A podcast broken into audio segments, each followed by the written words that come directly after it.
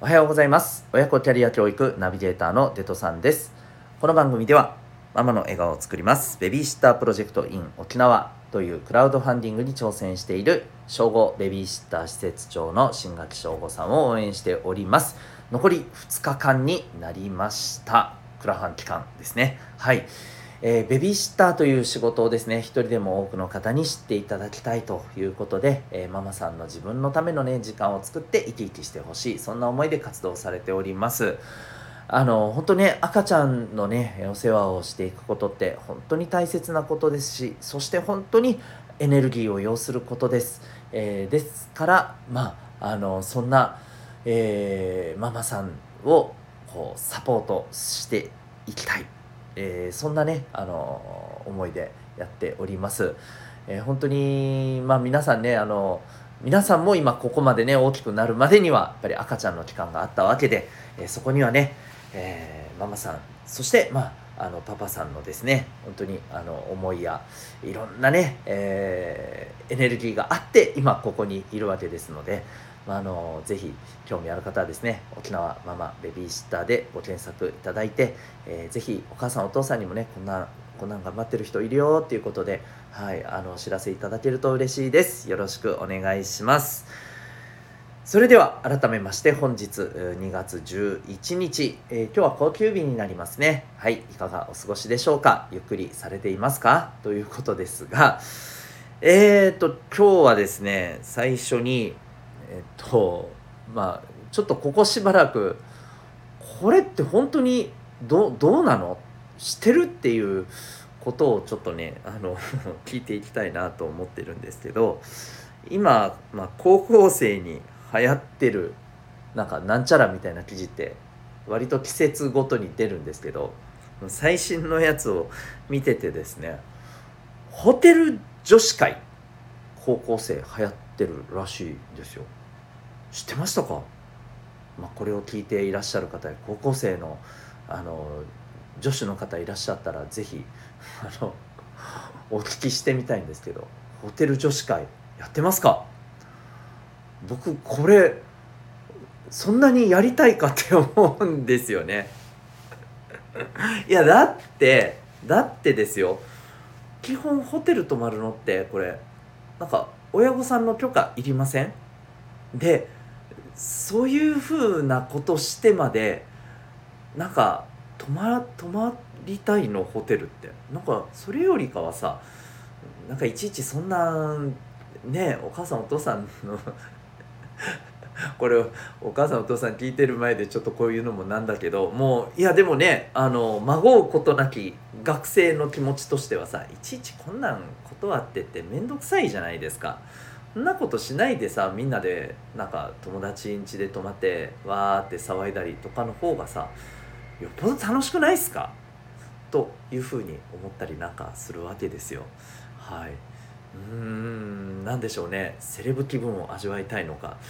はい。えー、どうなのかさっぱり分かりません。というわけで、えー、ホテル女子会やったことあるぞっていう、えー、高校生ひょっとしたら中学生もいたりするかな？分かんない、えいらっしゃったらですねいやこういうのがあるからホテル女子会いいんすよ。分かりますか？ってちょっとこうドヤ顔でいいので僕に教えていただけると嬉しいです。そんなわけで今日のホームルーム始めていきたいと思います。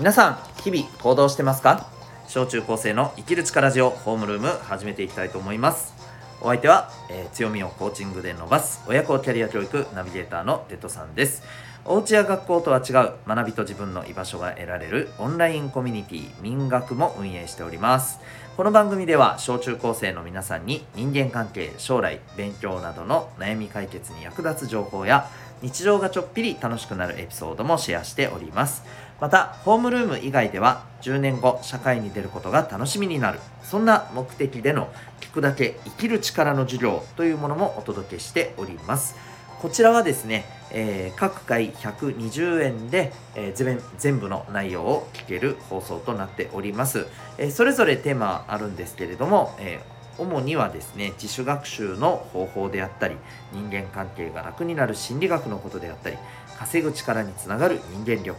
え今未来を楽しく生きるための、えコミュニケーションスキルなど、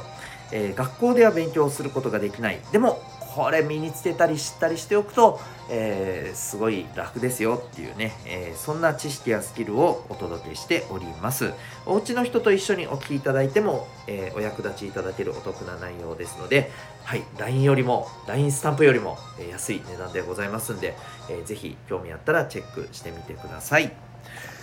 では今日のホームルームのテーマでございます。今日はですねよくわからないけど使ってる言葉ってある？というテーマでお送りしていきたいと思います。よくわからないけど使ってる言葉皆さんありますよね？普通に。はい今僕言いましたよ。普通。これよく使うじゃないですか。普通ってその辺よく分かってて使ってますか？あとやばい。そう。もうこのやばいって言葉、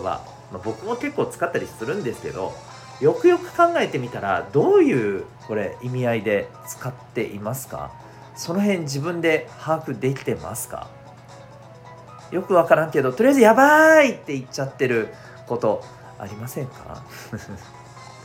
ね。あとはさ、え日常会話以外でもいろいろあると思うんですよね。えー、っとそれこそですよ。あの勉強のこの言葉とかでもあったりしませんか？よくわかんないけどとりあえずこの言葉を言ってみた的なこと。これねあの例えば僕のこの経験上でもあのあったりするんですけれどえっとねそうだな。よくわからんけどあこれ現在完了形だよねとかね英語でね 言ったりする。でん？と思って現在完了って何かわかる？いやわかんないけど現在完了みたいな。ちょっと待ってそれない？分からんけど現在完了って何で思ったの？いやなんとなくみたいなね、うん。まあ、あのなんかコントみたいで面白いんですけどそこはそこで。僕は面白くていいんですけどれ気をつけた方がいいんじゃないかなって思うんですよね。なんでかっていうと理由が2つありましてあの1つはですねうーんこれ今ぐらいはいいと思うんですよ。あのなんかお互いになんとなく意味わかんない言葉使ってるけど意味わかんない、えー、やばいっていう言葉でつながってるみたいな感じでねあのつながってる感があって盛り上がれる。いいですよ。それはそれで。楽しいからいいと思う。うん、ただねこの感覚のままずっといるとやっぱり年齢が上がってきます。そして年齢が上がってきてですねやっぱりいろんな人たちと特にこの、えー、高校生の後だよね。高校生の後ってやっぱりそれまでよりも格段にですね異年齢の人たち特に上のね異年齢の人たちと関わることってやっぱり増えてくるんですよね。で社会人になったらもうなおさらそうなんですけれどそんな時にですよよくわからない言葉をわからないけどとりあえず使ってます。あの勘違いしないでね言葉がわからないことはがダメって言ってるんじゃないよ。わかんないのに分かってるように使ってることがちょっと問題だって話なんですよ。そういうふうにしてるとあの正直恥ずかしいしうーんまあこの人に何て言うのかないろいろ任せても大丈夫なのか信用問題にもなると思うんですよね。あのこれ今学生の時でもそうですけれども信用って大事ですよ、うん、社会人に上がったらなおさらですそこでね信用をこ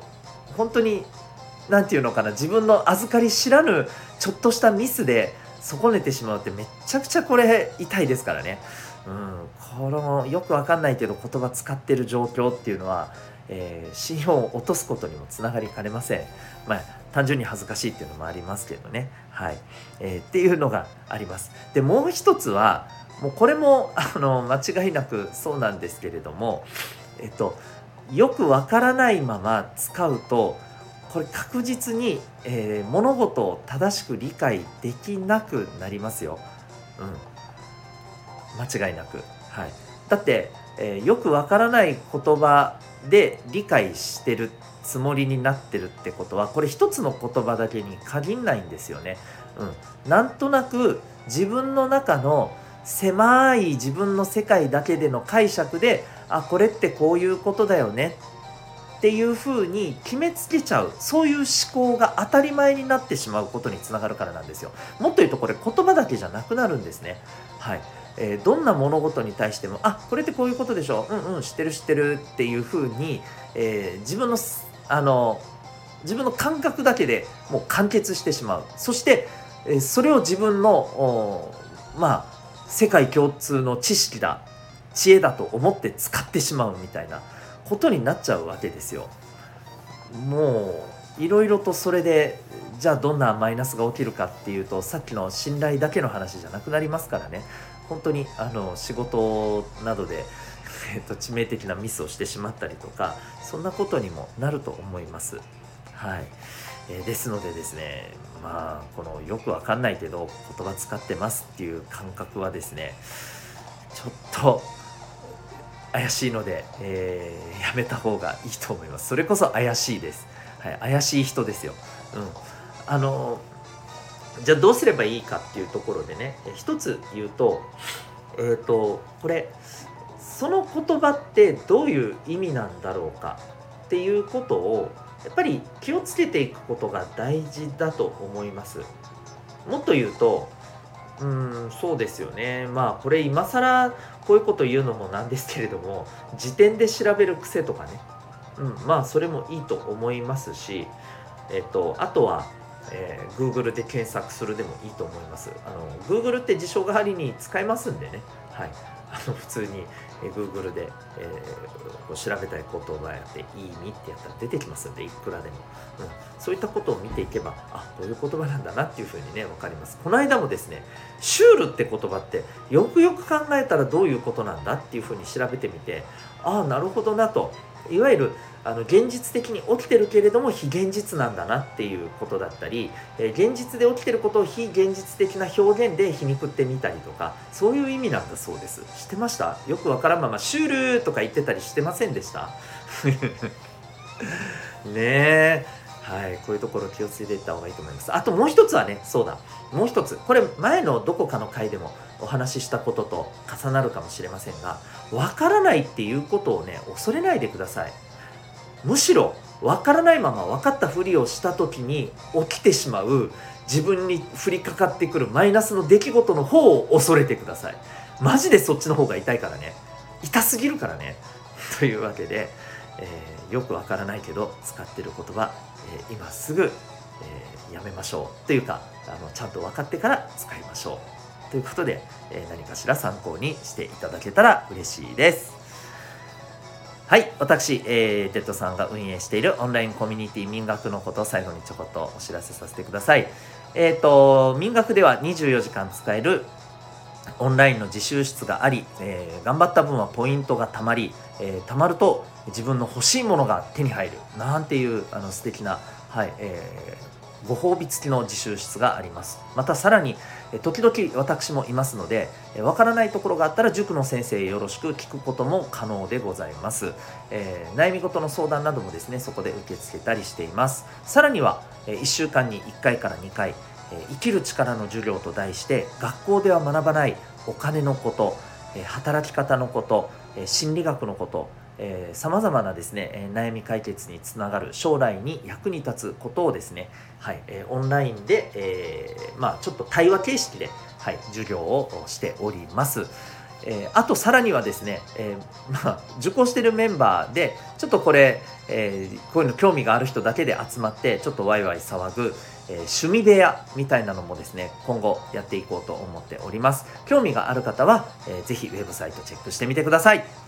それでは今日も心が躍るような学びの瞬間たくさん掴んでいけるように行動していきましょう。親子キャリア教育ナビゲーターのデトさんでした。鼻声ですがまた明日も頑張ります。ではまた明日。